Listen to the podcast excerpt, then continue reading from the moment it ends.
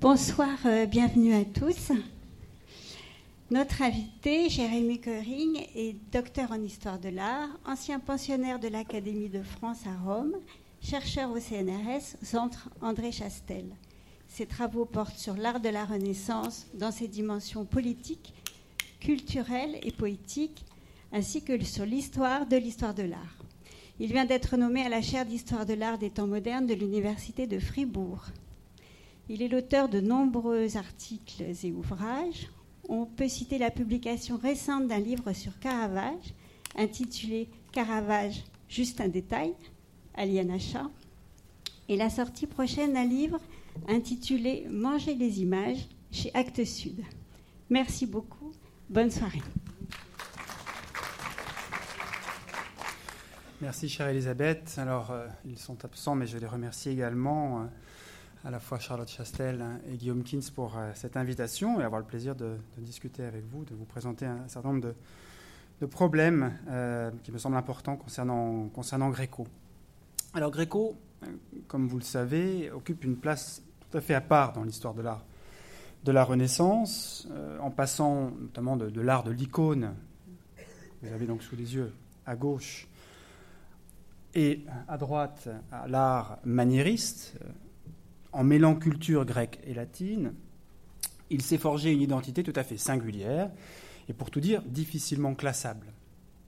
Cette singularité et la grande diversité de sa production a logiquement généré des interprétations diverses, euh, parfois contradictoires, souvent contradictoires, parfois excessives. Il a été qualifié de peintre religieux et mystique, offrant un équivalent pictural aux visions de Sainte Thérèse d'Avila ou de Saint Jean de la Croix. C'est notamment le cas chez Paul Lefort, un auteur euh, du XIXe siècle, ou Manuel Cosio, qui est l'un des, grands historiens de l'art espagnol ayant travaillé sur, sur Gréco, à l'origine du premier grand catalogue consacré à Gréco, ou encore Maurice Barrès, dans son Gréco ou le secret de Tolède. Évidemment, vous avez ici sous les yeux l'enterrement du comte d'Orgaz, qui est par excellence l'œuvre représentant cette, ce souffle euh, mystique, si l'on veut, de Gréco.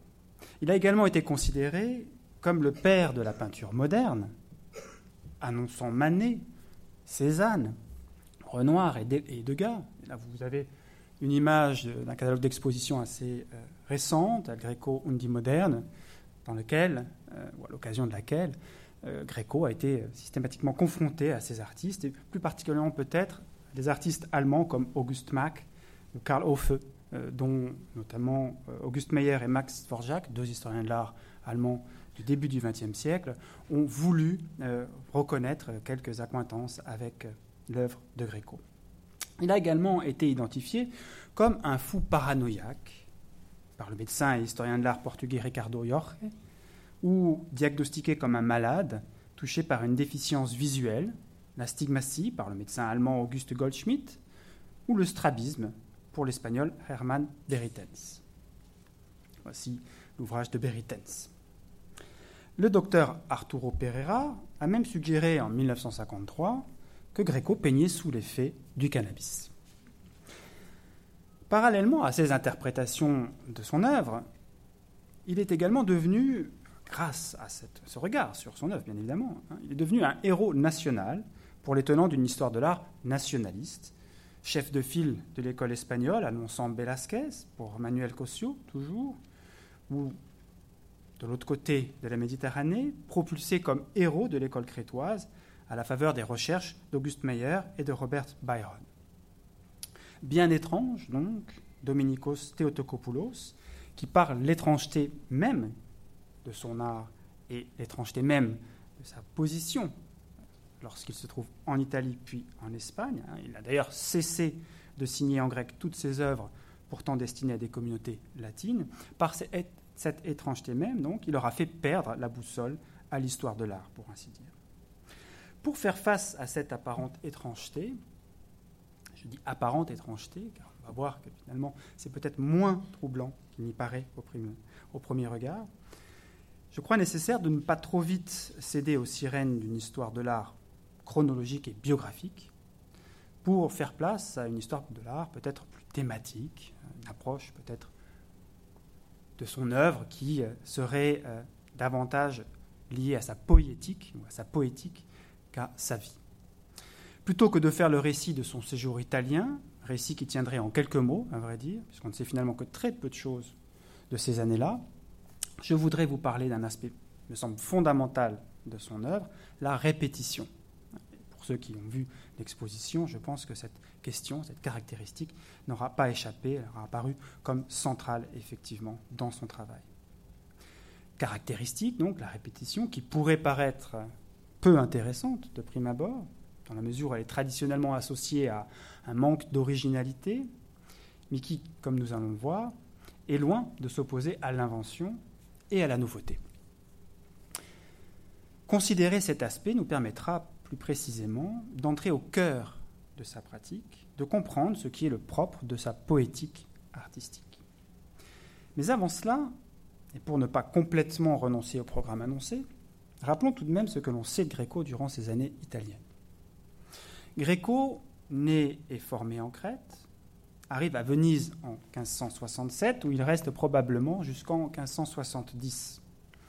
Et c'est le miniaturiste croate Giulio Clovio qui nous donne des indications sur cette première partie de son séjour italien. C'est auprès de Titien, dit-il, qu'il a travaillé durant à peu près trois années.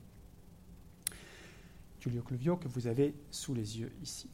Effectivement, des traits propres à l'art de Titien ressurgissent dans son œuvre, que ce soit le traitement de la couleur, la manière d'user véritablement des empattements et de la gamme chromatique, ce qu'on appelle le colorito, ou encore citation assez fréquente de figures marquantes euh, réalisées, inventées par euh, celui qu'on appelle le Grande Vecchio, Titien. Très fréquemment, Gréco citera son maître. Gréco quitte ensuite la lagune pour Rome en 1570, et c'est Clovio qui l'introduit auprès du cardinal Alexandre Farnèse par une lettre datée du 16 novembre 1570 et qui demeure encore l'un des documents les plus importants pour reconstituer sa carrière Alors je cite cette lettre que vous avez sous les yeux. Il est arrivé à Rome un jeune candiote disciple de Titien qui est à mon avis remarquable dans l'art de la peinture. Et entre autres choses, il a fait de lui-même un portrait qui a provoqué l'étonnement de tous les peintres de Rome. Je voudrais le placer sous l'ombre de votre illustrissime et révérendissime éminence sans assurer sa subsistance, mais en lui accordant seulement une chambre au palais Farnèse pour un bref laps de temps, afin qu'il puisse ainsi chercher à mieux s'installer. Mais je prie et supplie votre éminence de se contenter d'écrire au comte Lodovico son majordome, afin qu'il lui octroie une pièce dans les parties hautes du palais. Votre illustrissime seigneurie accomplira ainsi une action vertueuse, digne d'elle, dont je lui serai fort obligé. Et je lui baise les mains avec révérence. De votre illustrissime et révérendissime, le très humble serviteur, dont Giulio Clovio. Grâce à cette lettre, on apprend deux choses. Tout d'abord, visiblement, Gréco a réalisé des œuvres qui ont stupéfait euh, ses euh, coreligionnaires, euh, des autres artistes romains qui se trouvaient donc dans la ville éternelle autour des années 1570, en réalisant notamment un autoportrait qui n'est pas sans rappeler un autre épisode un peu plus antérieur, celui de Parmesan, se représentant sur un, une surface convexe, comme sur un miroir convexe, et un tableau qui a également, au dire de Vasari, stupéfait. euh, les artistes qui euh, l'ont vu au moment où il est arrivé à Rome et qui lui a valu l'entrée au service de Clément VII, le pape Clément VII. On est dans une configuration assez semblable. On voit aussi que euh, par ce document, par cette lettre, Gréco était visiblement arrivé à Rome sans savoir exactement où il allait, et en tout cas dans une situation relativement précaire, puisqu'il se tourne vers euh, le miniaturiste Clovio, et Clovio lui-même dit qu'il faut trouver quelque chose euh, pour mieux euh, se placer, se situer dans la ville, mieux s'installer. Il demeure, on le sait, deux années au service d'Alexandre Farnèse. Alors quelle est exactement la nature de ce service, on ne le sait pas exactement. Hein. Mais il est en tout cas un familier d'Alexandre Farnèse jusqu'à la fin du mois de juillet 1572, où, semble-t-il, il a été limogé. Une autre lettre, cette fois directement adressée par Greco au cardinal, nous indique qu'il a été limogé, peut-être euh, à la suite d'une rixe, on, ne sait pas exactement.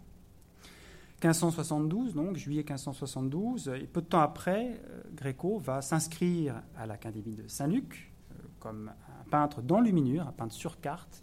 donc, désigne les peintres travaillant sur des, livres, la miniature étant essentiellement le type de production réalisée par, par ces peintres, probablement en lien avec son amitié avec le, grand peintre de miniature de l'époque, qui est donc Clovio, qu'il a peut-être initié à cette pratique-là, à moins que cette mention ne fasse écho à euh, un type de peinture de petite dimension que euh, Gréco a visiblement beaucoup pratiqué dans les années 1567 à 1572. Donc cette installation, cette relation à l'Académie de Saint-Luc, il a peut-être amené aussi à rencontrer euh, Federico Zuccaro, qui par la suite va devenir le prince de l'Académie quelques années plus tard, et qui va devenir une figure assez importante pour, euh, l'artiste. C'est notamment euh, Federico Zuccaro qui va offrir les vies de Vasari euh, aux peintres et vies de Vasari qui vont être abondamment commentées par, l'artiste durant son séjour espagnol. On sait, après cette dernière mention de juillet 1572, puis la, son inscription au sein de la guilde de Saint-Luc, qu'il va rester à Rome jusqu'en 1576, année au cours de laquelle il va partir vers l'Espagne pour trouver de nouvelles commandes. Aucun document précis euh, ne permet de reconstituer euh, son travail, ses commandes, son réseau avec euh, certitude, mais il est probable qu'il travaillait pour Alexandre Farnèse, pour la famille Farnèse, en réalisant un certain nombre de tableaux, dont ce jeune garçon soufflant sur un tison pour allumer une chandelle, tableau particulièrement connu, qui est euh, le résultat d'une réflexion de l'artiste sur un modèle antique, euh, puisque euh, le tableau fait directement référence à une, description, à une ekphrasis de, Pline, d'un tableau du peintre grec Antiphilos, qui était particulièrement renommé pour ce travail sur les effets d'ombre et de lumière et ce, traitement de la couleur. Tableau qui démontre sa maîtrise euh, du colorito et sa maîtrise de la lumière et de l'ombre, les deux données essentielles du peintre euh, qui travaille avec la couleur, peut-être plus avec la couleur qu'avec le dessin, et donc qui est issu d'une tradition peut-être plutôt vénitienne davantage que florentine ou romaine à cette époque. En même temps que euh, un tableau témoignant de sa connaissance donc de la littérature antique, des grands exemples évoqués par euh, par Pline, et donc souhaitant s'inscrire dans une certaine histoire euh, de l'art. De même, par sa réalisation, par sa facture, le tableau montre qu'il avait une connaissance assez certaine de peintres comme Savoldo ou Bassano, euh, des peintres vénitiens ou du nord de l'Italie, qui excellaient dans la représentation de nocturnes, de scènes nocturnes. Ce tableau faisait partie de l'inventaire des Farnèses et début du XVIIe siècle, et on, sait donc qu'il avait été réalisé très probablement pour, pour la famille, mais on n'en sait pas beaucoup plus. Autre tableau qui a été également considéré comme une œuvre peinte pour la famille Farnèse, cette euh, représentation du Christ guérissant l'aveugle, aujourd'hui euh, à Parme, dans la galerie donc euh, la Galleria Nazionale, un tableau représentant l'un des nombreux miracles de Jésus, une scène tirée de, l'évangile de, Saint Jean, et un, tableau qui nous montre deux choses essentiellement. D'une part, la capacité de l'artiste à représenter une scène dans un espace soumis aux règles de la perspective. Donc, il a très clairement connaissance de ces, de ces règles mathématiques et géométriques permettant de construire le lieu de l'histoire. Et d'autre part, une peinture qui témoigne aussi de sa connaissance de l'œuvre de Michel-Ange et de ses détails, notamment euh, certains détails du jugement dernier que Michel-Ange avait réalisé donc dans la chapelle Sixtine, puisque on, a généralement euh, les de l'art s'accordent pour identifier ici une citation de l'un des anges de euh, la scène du jugement dernier, un des anges tirant vers lui faisant en quelque sorte accéder euh, deux personnes que vous avez dans la partie basse euh, euh, au, ciel, dans la, partie des élus, et qui semblerait montrer donc de la part de Réco une bonne connaissance de ce qui était considéré comme un, modèle pour les artistes à l'époque, même si, si Gréco, dit-on, c'est ce que Mancini au XVIIe siècle rapportera, même si Gréco va très souvent critiqué euh, l'œuvre euh, de Michel-Ange et euh, dit-on, aurait souhaité repeindre le jugement dernier qu'il trouvait indigne pour pareil lieu. Mais ce qui est intéressant ici, c'est la fonction que l'on peut identifier dans cette citation visuelle, puisque Gréco représente une figure qui est en quelque sorte une, un écho, une analogie avec l'ange reconnaissant euh, l'élu, celui qui va accéder euh, au ciel. Et là, on voit effectivement dans le tableau de, Gréco un personnage qui va aider ou soutenir euh, l'aveugle qui vient d'être guéri par, par Jésus et qui reconnaît en quelque sorte celui qui a place, qui trouvera place aux côtés de Jésus. Un moyen d'intégrer dans cette composition un sens peut-être théologique qui est travaillé par la citation euh, artistique elle-même. De même, on sait euh, que euh, Greco aura très probablement réalisé ce tableau, ce portrait de Vincenzo Anastagi, daté de 1575-1576, juste avant son départ pour l'Espagne.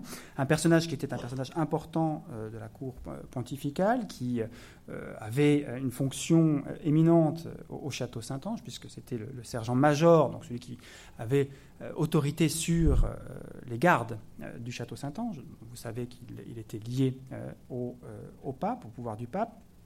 Et ici, Gréco représente donc un personnage en armure, en partie en armure, euh, pour montrer aussi toute sa, euh, sa, maîtrise des effets de lumière sur des surfaces réfléchissantes, dont on sait euh, que cela représentait une, grande difficulté pour, pour les peintres, et c'est là des topos, des topoi de la difficulté en art depuis l'Antiquité, encore une fois.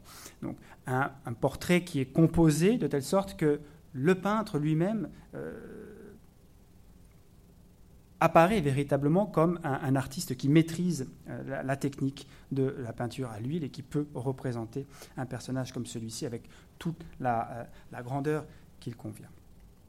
Si l'on ne connaît pas grand-chose, je le disais, de, la vie de, Gréco euh, durant ces années italiennes, euh, des commandes qui ont jalonné donc ces années vénitiennes et romaines. On sait en revanche, je, l'ai dit à l'instant, qu'il étudie avec beaucoup d'attention les œuvres de ses prédécesseurs et de ses contemporains, et notamment euh, grâce à l'exemplaire euh, des vies des peintres, sculpteurs, architectes rédigés par Giorgio Vasari, cette grande Bible de l'histoire de la, de la Renaissance, pour les historiens aujourd'hui, mais qui a véritablement fait autorité durant euh, de très nombreux siècles, qui est une mine d'informations pour, euh, pour nous euh, aujourd'hui, mais qui est aussi, pour les lecteurs de l'époque, un, lieu où entrer en dialogue avec un, certain un certain point de vue sur l'histoire de l'art, sur la façon dont les artistes ont travaillé, sur les options qu'ils ont prises. Et Gréco va inscrire quantité de notes, d'annotations en marge du texte, souligner certains passages, en réagissant à ce que dit Vasari, et souvent en réagissant négativement, ne prenant pas le, parti euh, de Vasari, ne suivant pas, euh, en ce qui concerne notamment l'opposition entre les peintres florentins, qui sont euh, généralement ceux bien considérés par Vasari, hein, les peintres qui défendent une pratique de l'art rivée à la pratique du dessin, ou design, au contre une, peinture qui serait davantage celle du coloris ou du colorito des, Vénitiens et du naturalisme vénitien. Gréco, lui, est issu d'une tradition, alors qui est celle de l'icône, mais aussi de la peinture vénitienne, et il va très souvent réagir, parfois très euh, violemment, aux propos de Vasari. Mais pour nous, ce qui est intéressant, c'est aussi de voir à quel point, d'une part, il a une réelle conscience théorique, donc, euh, quant à au positionnement euh, euh, de, son art, à ce qu'il entend défendre sur le plan de la peinture, une réelle connaissance de l'histoire de l'art, connaît véritablement les œuvres qui ont été produites durant euh, les 13e, 14e, 15e et 16e siècles en Italie. Et on voit aussi par ses commentaires qu'il a effectivement bien souvent vu les œuvres dont parle Vasari, puisqu'il dit j'ai vu ceci ou cela, et ce n'est pas exactement comme le dit Vasari. Donc il y a aussi une, une réelle connaissance de l'œuvre euh, de tous ces artistes qui euh, va travailler véritablement sa propre production. Grâce donc à l'exemplaire des vies de, Vasari annoté, euh, on sait qu'il a vu des œuvres à Venise, à, Parme, à Bologne, à Florence, à Rome. et qu'il avait un avis particulièrement tranché sur ce que devait être l'histoire de l'art, comment il fallait pratiquer la peinture, et en particulier, selon lui, une peinture qui devait être une peinture naturaliste à la vénitienne. C'est en partie en écho aussi à cette culture artistique qu'il va déployer euh, sa propre poétique picturale, comme nous allons euh, le voir.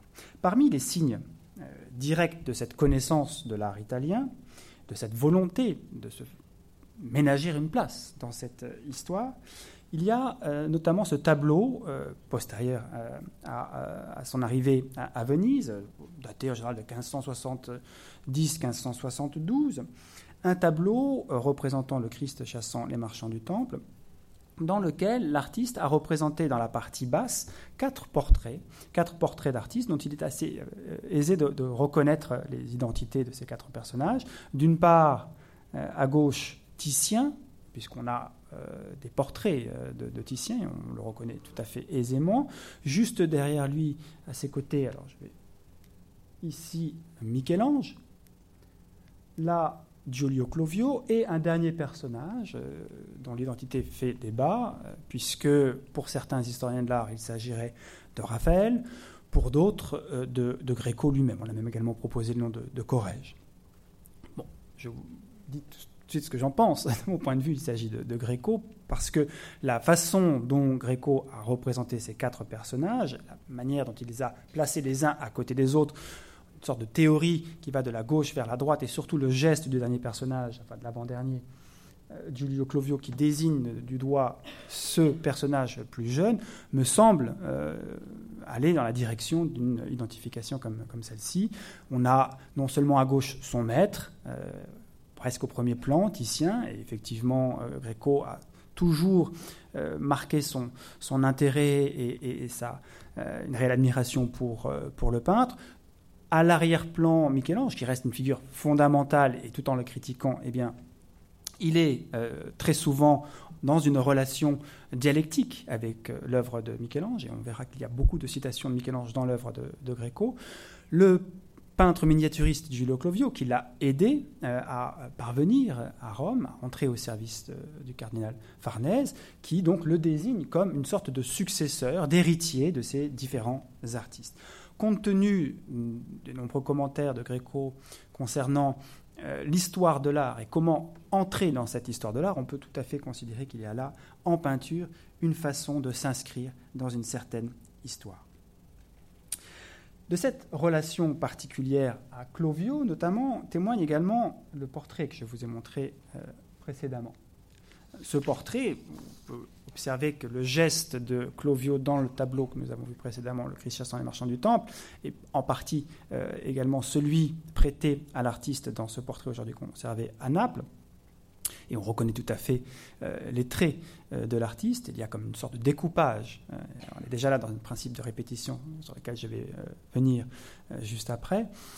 on a une représentation d'un artiste qui est présenté par, par Clovio comme un éminent miniaturiste, puisqu'il tient dans les mains les heures Farnèse, qui étaient considérées comme euh, son, euh, son chef-d'œuvre, euh, livre d'heures, donc dédié à la Vierge, où l'artiste a, ouvert le, livre au, lieu de l'inscription d'une représentation de Dieu créant les astres, qui est une, miniature particulièrement réputée, qui a souvent été commentée, qui était particulièrement appréciée, qui aussi entre en, écho, en relation euh, avec l'art de Michel-Ange, hein, puisque la figure de Dieu le Père dérive en partie de celle peinte par euh, Michel-Ange sur la voûte de la chapelle Sixtine. Donc il y a une, histoire de la peinture qui se, tisse également euh, par, par ce biais. Et Gréco a représenté l'artiste qui nous fait face dans un lieu dont on n'arrive pas à identifier euh, véritablement euh, l'identité, mais qui ouvre en tout cas sur un paysage, un paysage euh, à la vénitienne, si l'on veut, un paysage qui est essentiellement un, paysage travaillé par la couleur, hein, par ses oppositions entre le, jaune, le bleu, le gris, et un paysage qui semble mis en mouvement également par, par ses effets chromatiques qui donne à voir un, paysage vivant, comme un peu le, paysage mis en, action, en mouvement, créé par Dieu lui-même. Il pourrait y avoir presque une correspondance d'ailleurs entre le livre d'heures et la fenêtre ouvrant sur le paysage comme une peinture. Et vous savez probablement que depuis le XVe siècle, euh, la peinture est pensée comme une fenêtre ouvrant sur euh, la storia ou éventuellement sur la, nature, enfin sur une composition euh, qui serait une composition peinte. L'analogie entre fenêtre et cadre du tableau, très souvent quelque chose qui est travaillé, pensé par les artistes pour faire écho à leur propre conception de la peinture, à leur propre pratique de la peinture. Donc ce portrait dit quelque chose aussi de la relation de euh, Gréco à Clovio et également de sa, euh, euh, la façon dont il s'inscrit dans une certaine histoire de l'art. Et comme je le disais, ce qui va m'intéresser précisément, ce que je souhaiterais vous montrer au cours de cette séance, c'est cette caractéristique vraiment prégnante de l'œuvre de, de Gréco, la répétition. Gréco se répète, se répète sans cesse, je dirais, et vous aurez certainement remarqué la chose en visitant l'exposition, de l'adoration des bergers que vous avez sous les yeux, aux multiples versions du baptême du Christ, ici, Tolède, Madrid, Rome, en passant par le Christ chassant les marchands du temple, dans ces différentes versions de Washington, Minneapolis, New York ou Londres, ou par la guérison de l'aveugle, ici, à Dresde, Parme, New York, composition, figure reviennent continuellement dans l'œuvre de Gréco. Mais si Gréco se répète, il se répète, donc il répète sa propre œuvre, il lui arrive aussi presque aussi fréquemment de répéter tout ou partie de compositions étrangères, pour ainsi dire, celles de Dürer, de Michel-Ange, de Parmesan, de Titien, bien sûr, pour ne citer que quelques noms parmi les plus connus. Cette systématisation de la répétition a le plus souvent été considérée comme un problème, un véritable problème par les historiens de l'art. Comme l'a écrit Rudolf Wittkower, qui est un grand historien de l'art du XXe siècle, qui a fait carrière notamment aux États-Unis, l'observateur moderne, je cite Wittkower, l'observateur moderne diagnostique dans cette répétition une pauvreté d'invention.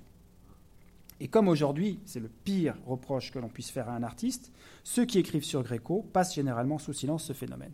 Fin de la citation. Opposé effectivement aux valeurs d'originalité pour nous, les modernes, de nouveauté et d'invention, trois principes sur lesquels l'art occidental a fait fond au moins depuis Vasari, hein, c'est aussi cette idée qui est défendue par Vasari, la répétition n'a donc pas trouvé à s'expliquer dans le cadre d'une histoire de l'art moderne gouverné par l'idée de progrès, essentiellement.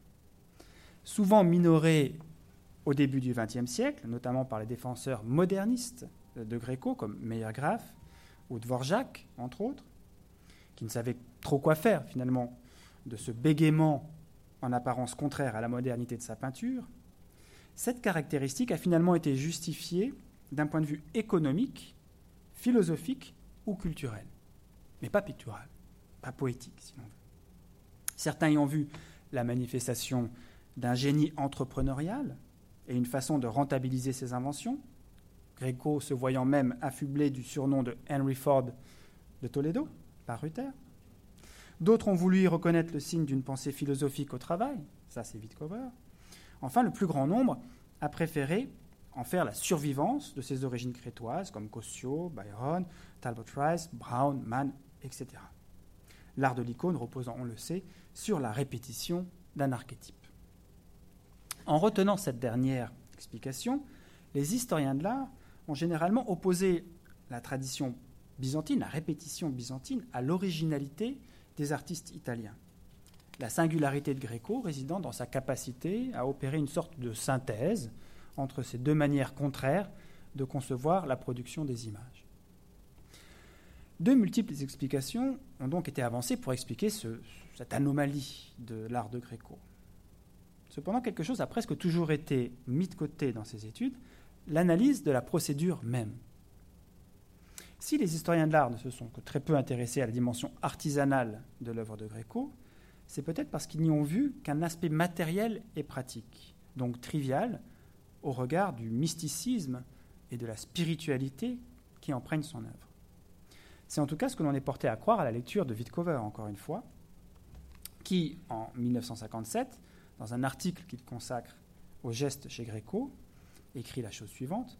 Est-ce qu'on peut, se demande-t-il, sérieusement croire que le peintre de Toledo n'était intéressé que par la touche et le style? Citation de Wittcover. Un artiste aussi visionnaire que Gréco ne pouvait s'en tenir, selon Wittcover, à cette part manuelle de l'art et rester captif de problèmes techniques. Il lui fallait être mu par de plus hautes intentions, des intentions philosophiques, bien sûr, qu'il revenait à l'historien sérieux, Wittcover, de retrouver par l'étude de l'horizon intellectuel de l'artiste. Alors ce n'est pas pour critiquer absolument Wittcover, qui a euh, écrit un très bel article et qui trouve effectivement bien des choses à dire sur le geste et le sens des gestes chez Gréco, mais il semble manquer malgré tout quelque chose. Est-ce que Gréco ne serait intéressé que par la technique? Peut-être pas, mais en tout cas la technique devait très certainement l'intéresser. S'il est bien sûr d'imaginer, s'il est bien possible d'imaginer Gréco en philosophe, ce qui a souvent été fait, une question se pose toutefois, me semble-t-il, pourquoi le faire en laissant de côté la peinture elle-même? Pour un peintre, la pensée et la sensation ne viennent-elles pas dans et par le travail, au présent de celui-ci, plutôt qu'elles ne précéderaient l'acte pictural? Gréco respectait cette part artisanale de son art, ça ne fait aucun doute, comme en témoignent plusieurs de ses signatures. Je pense notamment dans le triptyque de Modène, que vous avez sous les yeux, où euh, c'est avec les mots cher Dominicos, hein, de la main de Dominicos, qu'il choisit de signer son œuvre. Il insiste par là sur le vecteur par lequel l'image advient, la main, et s'éloignant ainsi du principe de l'image poète, cette image non faite de main d'homme, auquel l'art de l'icône est intimement lié pourtant. Insiste sur la part artisanale, ce qui n'est pas forcément une caractéristique de l'art byzantin. À la différence de certains peintres de la Renaissance, qui se sont efforcés de gommer la part artisanale de leur activité, Gréco assimilait volontiers l'art de peindre à une fabrique, engageant le corps, les mains, voire les doigts, puisqu'il lui arrivait de redoubler sa signature par un contact digital, faisant ainsi de l'œuvre le vestige d'une réelle relation physique avec l'objet. Une autre forme récurrente de signature employée par Gréco comme celle que vous trouvez ici dans le Saint-Jérôme, mais c'est une forme qui est extrêmement présente hein, de, signature. Domenikos Theotokopoulos faisait, épi, mais également l'accent sur cette part manuelle du travail. Le terme grec épi, conjugué, se réfère à un vocabulaire philosophique bien spécifique qui désigne notamment chez Aristote, et Gréco connaissait son Aristote, la puissance de l'action artistique celle d'un fer par lequel les formes adviennent, hein, par lequel les formes viennent à l'être. Pour qui souhaite mesurer l'importance de la répétition, donc, dans l'œuvre de Gréco, il semble donc impossible de faire l'impasse sur une analyse précise des procédés qui sont les siens. Procédés. Le premier à avoir observé de plus près cette manière de faire, de travailler véritablement, fut l'artiste Jens Ferdinand Willumsen. Et il faut faire confiance aux artistes, en fait, peut-être parfois plus qu'aux historiens de l'art.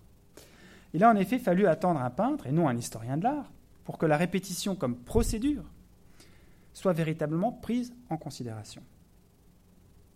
C'est dans cette monographie rédigée par Ferdinand Willumsen que l'on trouve la première réflexion sur la manière de procéder, la manière de faire euh, de Gréco. Je cite on dirait que le Gréco manque d'invention. Il est si grand copiste. Non seulement il prend à d'autres artistes leurs compositions et reproduit les siennes, mais il transporte aussi des personnages d'un tableau à l'autre. Les personnages ainsi transportés d'un tableau à l'autre, nous les avons appelés les personnages découpés du Gréco. Il est vrai que cette expression revient tout du long de, euh, de l'ouvrage. Il applique une méthode analogue à celle d'un enfant qui découpe les personnages d'une image pour les assembler autrement et en faire une image nouvelle. L'enfant n'a pu modifier les positions des personnages, tête, bras et jambes restent disposés d'eux-mêmes. Le Gréco fait comme l'enfant. Il transporte les personnages sans rien y changer. Même si le jugement de Willumsen est plutôt critique, dans la mesure où il réfère ce mode euh, opératoire à une pratique enfantine, son commentaire a le grand mérite, je crois, d'attirer l'attention sur le système artistique de Gréco. C'est d'ailleurs à partir de la lecture de Willumsen que Sergei Eisenstein, autre grande figure, permettant de comprendre, me semble-t-il, Gréco, va quelques années plus tard préciser sa propre pensée sur le cadre et le montage. C'est grâce à Gréco, en regardant Gréco, qu'il va pouvoir préciser cette pensée. Pour Eisenstein, les personnages découpés, il reprend l'expression de Willumsen, sont comme des signes hiéroglyphiques qui doivent être mis en mouvement par le montage, cette technique étant le seul moyen de créer une diversité par la juxtaposition en soi de signes hiéroglyphes immuables et dépourvus de nuances intérieures. Pour l'artiste, qu'il soit peintre ou cinéaste, la répétition, avant d'être une trouvaille économique, une habitude culturelle ou une intention philosophique, s'apparente à une manière de faire, ce qu'on appelle une méthode, tout simplement. Le caractère méthodique de la répétition chez Gréco apparaît lorsqu'on entreprend de distinguer les différentes formes de répétition par lesquelles chemine son œuvre. La répétition peut d'abord toucher la composition dans son ensemble. C'est le cas pour le Christ chassant les marchands du temple que vous avez sous les yeux, les différentes versions.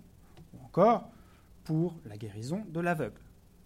Mais aussi pour de nombreuses représentations de Saint Jérôme, François, Marie-Madeleine, etc. La reprise n'est alors jamais totale. Dans la guérison de l'aveugle, les deux exemples que vous avez ici, un couple de chiens présent dans la version de Dresde, en haut, est remplacé en bas par un homme et une femme dans la version de New York. Vous avez ici les chiens qui sont remplacés par un couple, un homme et une femme dans la partie basse. À côté de la fréquente reprise d'une composition, Gréco a également pour habitude de répéter certaines de ses figures, ce que Willumsen donc appelle ces fameuses figures découpées. D'une version à l'autre du Christ chassant les marchands du temple, on retrouve ainsi le Christ, le personnage fouetté et les vieillards, alors que le reste de la scène, et en particulier le lieu de l'histoire, change. Dans le Christ au Jardin des Oliviers, c'est la permutation des différents groupes de figures qui crée la variation. Les apôtres, situés dans la partie basse de la composition, dans les versions dans Nourar, Cuenca ou Budapest, sont déplacés s'insérer ici entre l'ange et le Christ dans les tableaux conservés à Tolède, que vous avez sous les yeux, ou dans notre version de Londres, qui est exposée, je crois, euh, ici même. Gréco use souvent d'une grande liberté dans ce réemploi euh, des figures découpées, les reprises s'effectuant parfois dans des contextes iconographiques extrêmement différents. L'ange, par exemple,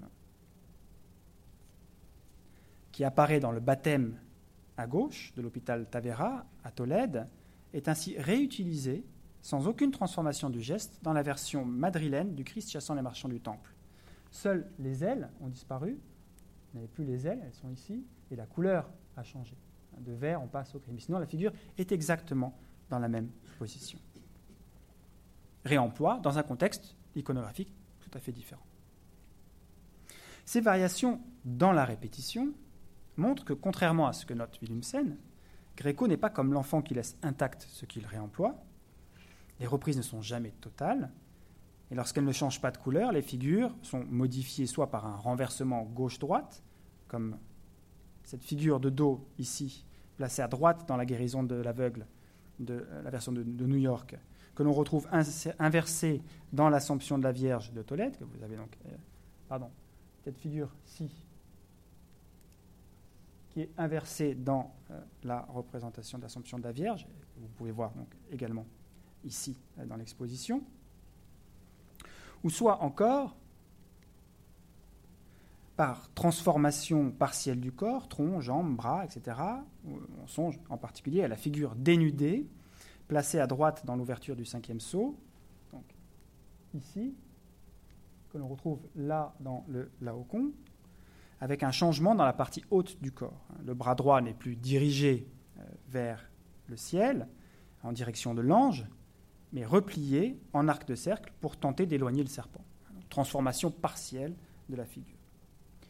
Plus discrètement, mais tout aussi fondamentalement, de menus transformations sont généralement opérés sur les figures. Deux personnages en apparence identiques sont en réalité différents dans leur réalisation, soit par la taille, soit par le traitement, la répétition des figures n'étant pas, comme chez d'autres artistes de la Renaissance, liée au report d'un carton. La chose est importante parce qu'on a aussi considéré qu'il y avait une sorte de mécanique à l'œuvre dans cette répétition. Mais en réalité, les, les échelles ne cessent de changer et il y a des transformations qui montrent bien que ce n'est pas simplement un report technique d'un carton. L'ensemble de ces procédés est habituellement adopté par Gréco lorsqu'il se tourne euh, vers sa propre œuvre, vers son, répertoire en quelque sorte. Mais c'est également le cas lorsqu'il regarde Michel-Ange, Titien, Parmesan ou d'autres peintres de moins grande renommée. Il peut par exemple reprendre la quasi-totalité d'une composition, euh, comme c'est le cas avec la crucifixion de Battista del Moro, qui est réemployée presque à l'identique pour la scène du même nom dans le triptyque de Modène, une gravure de Battista Angel del Moro reprise pour une peinture, ou plus simplement, il peut prélever une figure unique. Euh, c'est le cas à Santo Domingo, euh, à Tolède, ou pour la Trinité, tableau qui se situe tout à fait en haut euh, du retable. Gréco reprend partiellement la Pietà Palestrina de Michel-Ange, que vous avez à droite, pour le soldat placé. Voilà. Vous avez une reprise partielle du Christ, dans la position du, bras des jambes, mais qui sont inversées. Il y a une transformation, mais on reconnaît très clairement l'origine de la figure, ce qui permet aussi d'engager un dialogue avec euh, son illustre prédécesseur. On peut aussi observer une citation, un travail relativement proche pour le soldat placé à gauche dans la résurrection de Santo Domingo, donc le soldat que vous avez ici, et qui est emprunté au martyr de Saint-Pierre de Titien.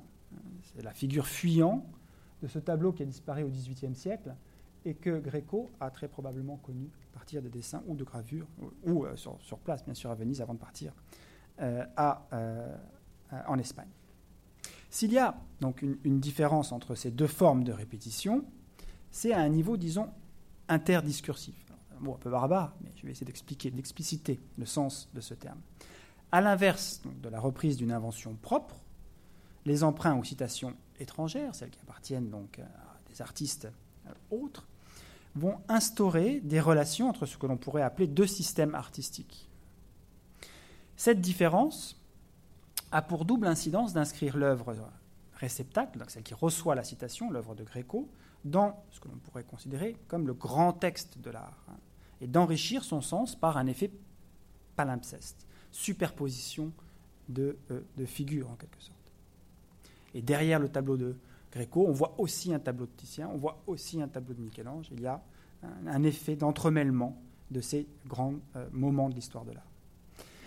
C'est par exemple en considérant cette euh, inter-iconicité, ce jeu entre, images, qu'il est possible de rendre compte des différentes implications de la reprise de la Pietà Bandini de Michel-Ange dans la mise au tombeau de Séville, où euh, la Pietà, alors ici c'est la mise au tombeau de Séville, qui est une reprise du groupe sculpté, en partie du groupe sculpté de, de Michel-Ange, la figure du Christ, qui est vraiment citée, mais avec un pivotement de la figure. Donc il faut évidemment avoir connaissance de cette figure pour pouvoir identifier la citation dans l'œuvre de Gréco, mais qui a un petit peu euh, de connaissances euh, en matière euh, artistique peut très certainement aisément la, reconnaître. Il ne s'agit pas donc dans ce cas précis, comme on l'a trop souvent écrit, d'une influence de Michel-Ange sur Gréco, il ne s'agit pas véritablement d'influence, ni d'un manque d'inspiration. Il serait allé chercher cette figure parce qu'il ne sait pas quoi faire d'autre que d'aller prendre quelque chose chez son voisin. Mais il s'agit plutôt d'une série de relations complexes qui lient deux auteurs et deux images. La citation peut apparaître comme une survivance de Michel-Ange dans l'œuvre de Gréco, comme un hommage du peintre tolédan à l'adresse de l'artiste florentin. Il peut dire voilà, je connais et je reconnais le talent de Michel-Ange. C'est pour cette raison que je l'importe en quelque sorte dans ma propre pratique. Vous pourrez aussi y voir un moyen pour Gréco de s'inscrire dans une histoire de l'art qu'il contribue par son geste, par la citation même, à instaurer. Une fabrique de l'histoire de l'art. Il reconnaît l'importance de Michel-Ange et il s'inscrit dans une filiation qui constitue en soi une histoire de l'art. Comme je l'ai signalé précédemment, la répétition chez Gréco est traditionnellement rapportée à son origine crétoise. voilà une trace de son byzantinisme. Et il est probable, en effet, que la culture orthodoxe de l'artiste puisse expliquer pour partie cette propension à se répéter, ou à répéter les autres. Cependant, opposer cette caractéristique byzantine à l'originalité et à la nouveauté des artistes italiens de la Renaissance est par bien des aspects, à mon sens, problématique. Notamment parce que cela amène à distinguer trop strictement la manière de faire de Gréco de celle d'un grand nombre de peintres italiens de la Renaissance, comme Botticelli, euh, Bellini, Raphaël, Titien, Véronèse, qui ont parfois fait preuve d'une égale propension à la répétition. L'assemblage auquel procède Gréco, à partir de plusieurs gravures, on, verra encore d'autres exemples, est de fait assez proche de ce que réalise Raphaël à la Farnésine. On n'y songe pas en observant la Galatée, et pourtant, Raphaël, pour peindre cette fameuse figure, rassemble deux morceaux empruntés, pour l'un à Léonard de Vinci et pour l'autre à Michel-Ange. Le corps de la jeune femme vient de euh, la Leda de Léonard de Vinci, dont on sait que Raphaël l'avait copié euh, en la dessinant, et la tête est exactement, ou très proche en tout cas, de euh, celle prêtée par Michel-Ange à la Vierge dans la fameuse Vierge du Tondodoni. De sorte que, si on opère le dessin est de Raphaël, donc il montre bien, si vous voulez, que là, il y a un travail à partir de, de Léonard de Vinci. Et si on y ajoute la tête de Michel-Ange, il me semble qu'on est quand même assez proche du résultat. De sorte que si Raphaël peut se prévaloir de travailler avec une certaine idée de la beauté, euh, comme il l'a écrit notamment à Baldassar Castiglione, la fameuse lettre de Raphaël à Baldassar Castiglione, dans laquelle il dit Je travaille avec une certaine idée. Hein, c'est l'idée qui prime. Même s'il travaille de cette manière-là, cette idée de la beauté n'exclut pas les coups de ciseaux et le pot de colle. C'est bien prosaïque, mais c'est la réalité. Par conséquent, ces similitudes ou ressemblances dans la manière de faire doivent nous inviter à ne pas trop accuser, euh, forcer l'écart qui sépare Gréco de ses contemporains. S'il y a bien une étrangeté constitutive de son œuvre, étrangeté savamment entretenue d'ailleurs, ne serait-ce que par le nom, la signature de Gréco qui signe en grec, comme je l'ai dit précédemment, qui voulait à tout prix se singulariser, l'isoler des autres artistes de son temps conduit, à mon sens, à simplifier son rapport à l'histoire, le, sien. Pour en revenir à la fabrique même de sa peinture, notez que ce qui caractérise la manière de faire de Gréco, c'est la nature instrumentale des unités répétées, des figures découpées, comme les appelle Willemsen. Ces dernières ne sont ni plus ni moins que des modules libres promis au remontage. Et c'est ce qui transparaît à la lecture notamment d'un témoignage de Francisco Pacheco. Sinon, on croit le peintre et théoricien sévillan, Greco avait pour habitude de toujours conserver une trace de ses inventions. Pacheco dit la chose suivante. Domenico Greco me montra en 1611 tout un placard de modèles d'argile de sa main qu'il utilisait quand il peignait. Et ce qui excède toute admiration, les originaux de tout ce qu'il avait peint dans sa vie, à l'huile, sur des petites toiles, sur des toiles de plus petite dimension, dans une grande salle que sur son ordre son fils me montra. Je répète, c'est assez euh, fondamental comme euh, idée. Greco montra à Pacheco les originaux de tout ce qu'il avait peint dans sa vie, à l'huile, sur des toiles plus petites, dans une grande salle que sur son ordre son fils me montra. Ce témoignage me semble absolument fondamental car il permet de se défaire, littéralement, d'une définition trop restrictive de l'originalité. Pacheco emploie le terme original. J'espère que je ne prononce pas trop mal. Los originales. Pour parler des esquisses ou peut-être des répliques. Et ce sont donc des, originaux de tout ce qu'il avait peint dans sa vie. Ce qui laisse entendre qu'originalité et copie ne sont pas incompatibles. La notion d'original étant attachée à l'image, à la composition, à l'invention, et non à l'objet. On est très loin d'une perspective qui serait celle du connoisseurship, de l'attribution. Mais ce n'est pas tout. Il nous apprend également, Pacheco, que Greco avait organisé son atelier de telle sorte qu'il puisse toujours revenir sur ses productions antérieures.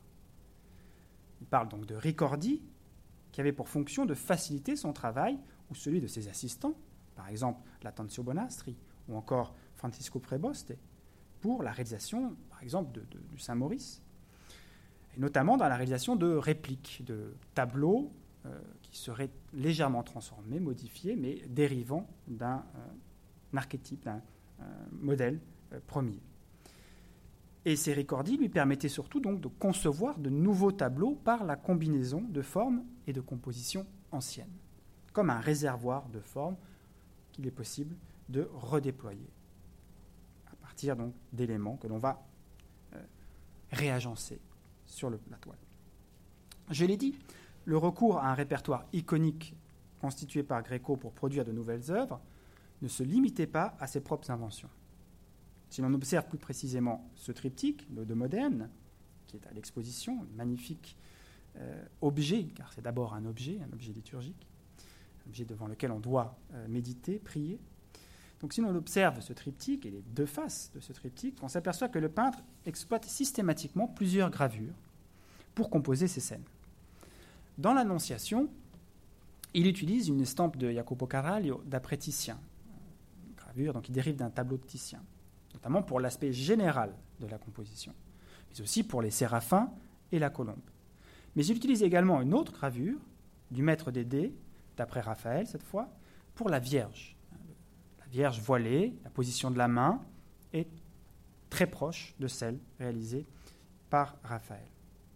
De même, pour la scène de l'adoration des bergers, il combine une gravure de Giovanni Brito d'après Titien, toujours, pour la représentation de la Vierge, de l'enfant, de la bergerie et du jeune garçon se penchant sur le mur, mais également une seconde gravure, cette fois de Giulio Bonazzone, pour les deux femmes de droite, pour le bœuf, le berger tenant la brebis et le cœur d'ange dans le ciel.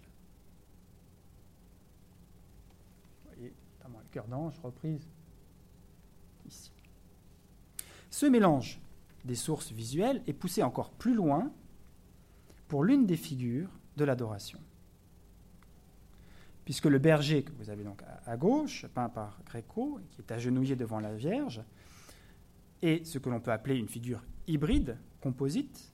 Le haut de son corps provient du berger levant son chapeau de la gravure de Brito. Vous avez en haut cette partie-là du corps, on la retrouve ici, tandis que la partie basse vient cette fois de la gravure de Bonazone. Donc un vrai découpage de ces deux modèles et qui est recomposé par Gréco pour former une nouvelle figure. En travaillant à partir d'un nombre relativement restreint d'œuvres et d'artistes, en réalité, euh, Gréco cite essentiellement Titien, Michel-Ange, un peu Parmesan, par le biais souvent de, de leurs graveurs. Gréco semble finalement bricoler bricole. De fait, son mode opératoire est tout à fait proche du bricolage défini par Claude Lévi-Strauss dans des pages célèbres de La pensée sauvage. Si vous ne connaissez pas ce texte, je vous conseille de le lire. C'est un texte absolument magnifique et qui dit beaucoup de choses de l'art de la Renaissance, sans nécessairement le toucher directement. Comme le bricoleur, Gréco compose en grande partie avec l'existant. Sa démarche est, là je cite euh, Claude Lévi-Strauss, rétrospective, ces matériaux hétéroclites et à demi particularisés. Pacheco, encore lui, fera d'ailleurs euh, de ce bricolage une technique digne d'être retenue par les artistes. Ce n'est pas là un anachronisme, c'est quelque chose qui renvoie, qui correspond à une réalité des pratiques. Selon Pacheco, les peintres, je cite, pourront, quand il arrivera de peindre une figure ou une scène, choisir à partir d'estampes et de dessins, ici une tête ou un buste, là des bras des jambes, des tissus, des édifices et des paysages, et les réunir en un seul, de telle sorte qu'on leur procure pour le moins la composition, et que de tant de choses tirées d'autrui, ils fassent un bon tout. des recettes, en somme, mais qui euh, renvoient véritablement à la réalité du travail des artistes de cette époque-là. Il faut dire que cette manière de faire n'est pas du tout unique dans l'histoire des arts. On voit bien d'ailleurs pour le témoignage de Pacheco, ce n'est pas là le propre de Gréco. Il partage cela avec de nombreux artistes de la Renaissance, on en a déjà évoqué, Raphaël, Titien, Dossodossi, Salviati. C'est même euh, l'un des points sur lesquels l'art maniériste repose essentiellement. Mais on pourrait aussi le dire de quantité d'artistes du XIXe siècle, voire au-delà. Euh, Ingres qui découpait ses dessins pour en extraire une, figure choisie avant de la coller sur une nouvelle feuille, littéralement, et de la repositionner dans une composition en cours, ou lui redonner vie euh, dans une nouvelle invention. Ou encore, peut-être de façon plus évidente, me semble-t-il, euh, chez Rodin, avec Rodin, qui, à partir des années 1880, découpe, ce sont ces termes, ce sont les termes de Rodin, des figures, notamment dans les portes de l'enfer, pour les remonter ailleurs, exemple, si euh, Rodin, l'une des figures de la porte euh, de l'enfer, qui va ressurgir plus tard, isolée dans une, autre œuvre. C'est ce que Rodin appellera la technique du marcotage. Si la comparaison mérite d'être effectuée aussi entre Rodin et Gréco, comparaison qui est étrangement très rarement euh, produite. Ça me semble un peu étrange parce que visuellement, euh, je crois que c'est assez, efficace euh, et, sur le plan conceptuellement aussi. Donc si la comparaison mérite d'être effectuée entre Rodin et Gréco, c'est parce que l'un et l'autre font un même usage syntaxique des unités formelles. Alors, on dirait qu'il fait de la linguistique, euh, il peut-être un petit problème, mais on va voir que ce n'est pas tout à fait hors de propos, puisque comme l'a très justement noté l'historien de l'art Léo Steinberg, qui a travaillé sur Gréco et sur Rodin, les abattis, ce sont les termes euh, généralement employés pour désigner les fragments de sculpture conservés par Rodin, représentaient pour lui, écrit-il, ce que sont pour un poète, dans son travail sur le langage, les syllabes et les expressions qui l'enveloppent, envahissent son esprit et se mettent à penser à sa place. Or, il en va à peu près de même pour Gréco. S'il lui est facile de travailler à partir de résidus et de débris d'événements, comme euh, l'écrit Lévi-Strauss, hein, à propos du bricoleur, c'est parce que toutes les formes qu'il produit le sont à partir de modules, d'unités, semblables à ce que l'on trouve dans, le domaine de, de la langue. À l'instar d'une composition orale ou écrite, constituée de périodes, de phrases, de mots, la composition peinte peut être divisée, fragmentée. Cette conception modulaire de la composition picturale est pour partie hérité de la science antique. Là encore, ce n'est pas un anachronisme hein, euh, qui, me ferait lire l'œuvre de Gréco euh, au prisme euh, du structuralisme linguistique. on trouve cela dans la science antique, puisque dès l'Antiquité, il est dit que la science repose sur le principe de division. La connaissance passe en effet, au moins depuis Aristote, par la distinction et par la classification à la Renaissance, qui hérite d'Aristote, bien évidemment, l'enseignement au sein des ateliers, puis des académies, s'effectuera sur ce même principe. Tout le savoir artistique, dans sa dimension artisanale, aussi bien que libérale, pratique ou théorique, s'acquiert à l'époque par décomposition, fragmentation des corps et des lieux. Bien peindre implique de détailler, de découper, tagliare, terme qui revient très souvent dans les traités de l'époque, tagliare, donc, et découper les corps, comme le précise par exemple le théoricien Vincenzo Danti en 1567. Il écrit Mais qui veut imiter parfaitement les corps doit les découper, les tailler et les examiner. C'est le principe de euh, l'anatomie, hein, hein, l'anatomie euh, et l'auscultation. Il faut bien se rappeler qu'on est à une époque où l'anatomie fait des progrès considérables. Les artistes ne sont pas étrangers à cela, évidemment. Federico Zuccaro, un artiste proche de Greco, lorsque ce dernier se trouvait à Rome, je l'ai dit, explique à son tour que la première chose à faire au cours de l'apprentissage, c'est d'apprendre l'ABC, ce sont ces termes, l'ABC, l'alphabet de l'art. Autrement dit, apprendre à découper en dessinant d'abord une main, puis un bras et une jambe. Ce n'est pas là une simple injonction théorique. Les artistes de la Renaissance s'exerçaient généralement à cet art de la découpe dans les ateliers, comme en témoigne notamment le type d'image que vous avez sous les yeux, donc les nombreux dessins où un détail corporel est imité de manière répétée, un œil X fois, une oreille X fois, une jambe, un pied démultiplié, ou encore en témoignent également des représentations idéalisées de l'atelier de la Renaissance, comme ici, cette Accademia dei Pittori, gravée par Pietro Francesco Alberti vers 1625, où un jeune artiste, que vous avez ici, exerce sa main à la représentation de fragments corporels, un œil pour lui, l'autre derrière une jambe, etc. Un détail qui vous permettra d'y voir plus clair. Voyez? Le jeune artiste commence par un œil, puis lorsqu'il grandit, il peut prendre euh, comme modèle une jambe jusqu'à recomposer un corps, un corps complet. Et la fragmentation, on la voit aussi avec les antiques, hein, qui s'offrent comme modèle dans leur état fragmentaire même. Mais on pourrait également citer, euh, pour appuyer cette idée, les recueils de modèles figuratifs, tels celui de Giuseppe Maria Mitelli, hein, qu'on a voilà, euh, de frontispice ici, et qui s'appelle Alphabet in sogno, publié en 1683, où une analogie entre langue et image, entre découpage des corps et découpage des mots, est explicitement formulée. C'est l'alphabet auquel on songe pour pouvoir apprendre à dessiner. Et le A, comme vous pouvez le voir, qui euh, sert de cadre au nez, à l'œil, aux oreilles. La segmentation, en particulier anatomique, était ainsi un préalable à presque toute opération artistique. On comprend dès lors que les poètes, les littérateurs d'art et les artistes, depuis l'Antiquité jusqu'à la Renaissance, aient pu recourir, par exemple, à la métaphore de l'ingestion-digestion pour définir l'imitation artistique. De Sénèque à Zuccaro, en passant par Pétrarque, Cennini, Dubélé, Vasari ou Van Mander, également Erasme, l'appropriation se percevait sur le mode de la digestion. C'est-à-dire, si l'on se, réfère au sens étymologique euh, du terme euh, digérer, la division. Digérer, c'est diviser. Pour bien imiter, il convenait de faire le partage entre les choses, d'introduire de la distinction.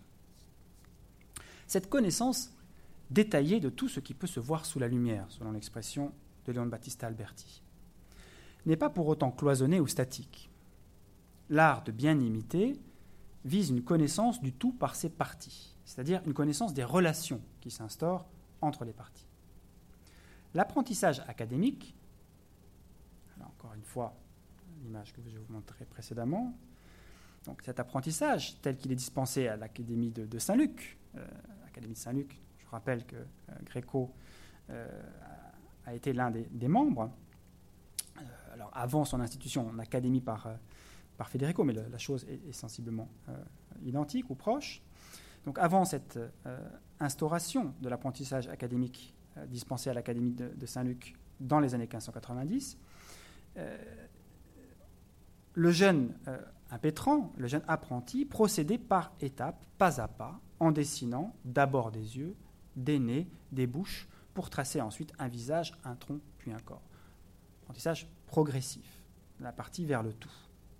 Et pour bien comprendre l'importance de ce savoir progressif, donc, tout à la fois détaillé et général, il faut encore une fois se tourner vers Vincenzo Danti, que je citais précédemment, puisque ce dernier explique dans son euh, traité des, des, proportions parfaites que, je cite, la fin de l'art, c'est-à-dire des arts manuels, n'est autre que la transfiguration. On emploie le terme trasfigurazione en italien, transfiguration, pour ainsi dire, des choses naturelles par l'imitation de la nature. Or, comme cela a été remarqué, euh, signalé par Patricia Falguer, qui a longuement réfléchi et travaillé euh, sur ce, traité, cette transfiguration n'est possible qu'à la condition de connaître les rouages et les mécanismes de la nature. Je cite là encore, je cite fois Patricia Falguer, l'imitation n'est pas un simple faire, mais un mode d'opération qui suppose la connaissance des mouvements de l'être animé. Il faut que l'on sache considérer et disputer de l'intention formelle de la nature dans les êtres qu'elle a en effet produits.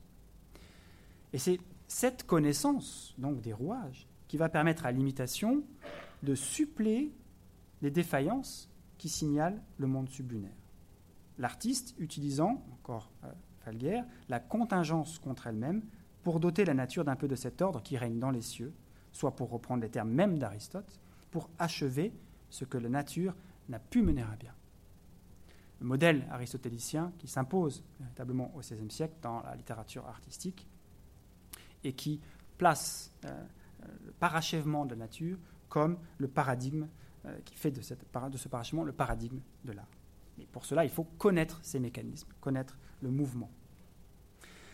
Mais une question se pose, évidemment, comment parvient-on à transfigurer Et qu'est-ce euh, exactement que cette transfiguration? Quelle serait cette nature transfigurée, non soumise à la contingence? Quelle serait son apparence? Il y a fort à parier que celle-ci prendrait dans l'imaginaire des contemporains de Gréco l'aspect du paradis terrestre, finalement. Autrement dit, d'un monde non entaché par le péché originel, tout baigné de perfection divine, et qui est sans cesse en mouvement, qui ne déraille jamais, pour ainsi dire. Cela étant dit, le mystère euh, demeurait entier, puisque nul, évidemment, n'a pu connaître l'aspect du monde avant la chute. Face à cette euh, difficulté, à cette aporie, deux voies ont été privilégiées par euh, les artistes pour transfigurer la nature. L'une reposant sur la tradition, cette voie-là s'est attachée à reproduire les vestiges de la présence divine sur Terre en prenant un modèle, un archétype. C'est là le modèle de l'image achéropoète euh, que l'on trouve chez les Byzantins. L'autre voie, l'autre option, procédant, cette fois par spéculation, et qui euh, cherche à composer euh, une, nature transfigurée à partir d'une interprétation du verbe. C'est là plutôt l'option prise par les latins. Gréco est entre deux mondes. Et il a travaillé donc entre ces deux pôles, entre ces deux modèles, la tradition et la spéculation. Son œuvre n'est donc ni pure reproduction, ni pure invention. Il compose avec l'existant, transfigure la nature par la connaissance de ses manifestations singulières et de ses règles.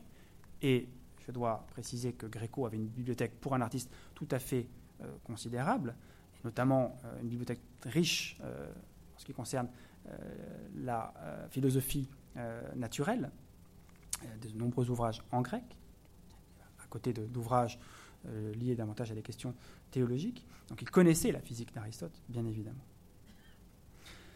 La répétition, donc, de ce point de vue, la répétition de Gréco, est le signe d'une lutte permanente avec la contingence. Métis et techné permettant de faire face à l'accidentel.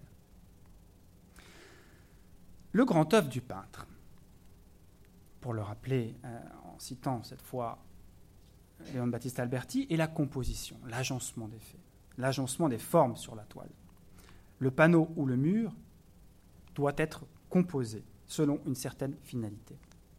Aristote l'écrivait déjà à propos du poème, et on sait à quel point la pensée poétique a pu servir de modèle aux artistes à cette époque. La dimension poétique, pour Aristote, euh, la dimension poétique d'une tragédie ne réside pas dans la production de nouveaux sujets ou de nouveaux héros, mais principalement dans l'agencement fait en système. Hein, dans l'agencement, ce sont les mots d'Aristote dans la poétique. Composer un nouveau poème, une image ou une peinture signifie donc réagencer des éléments déjà existants.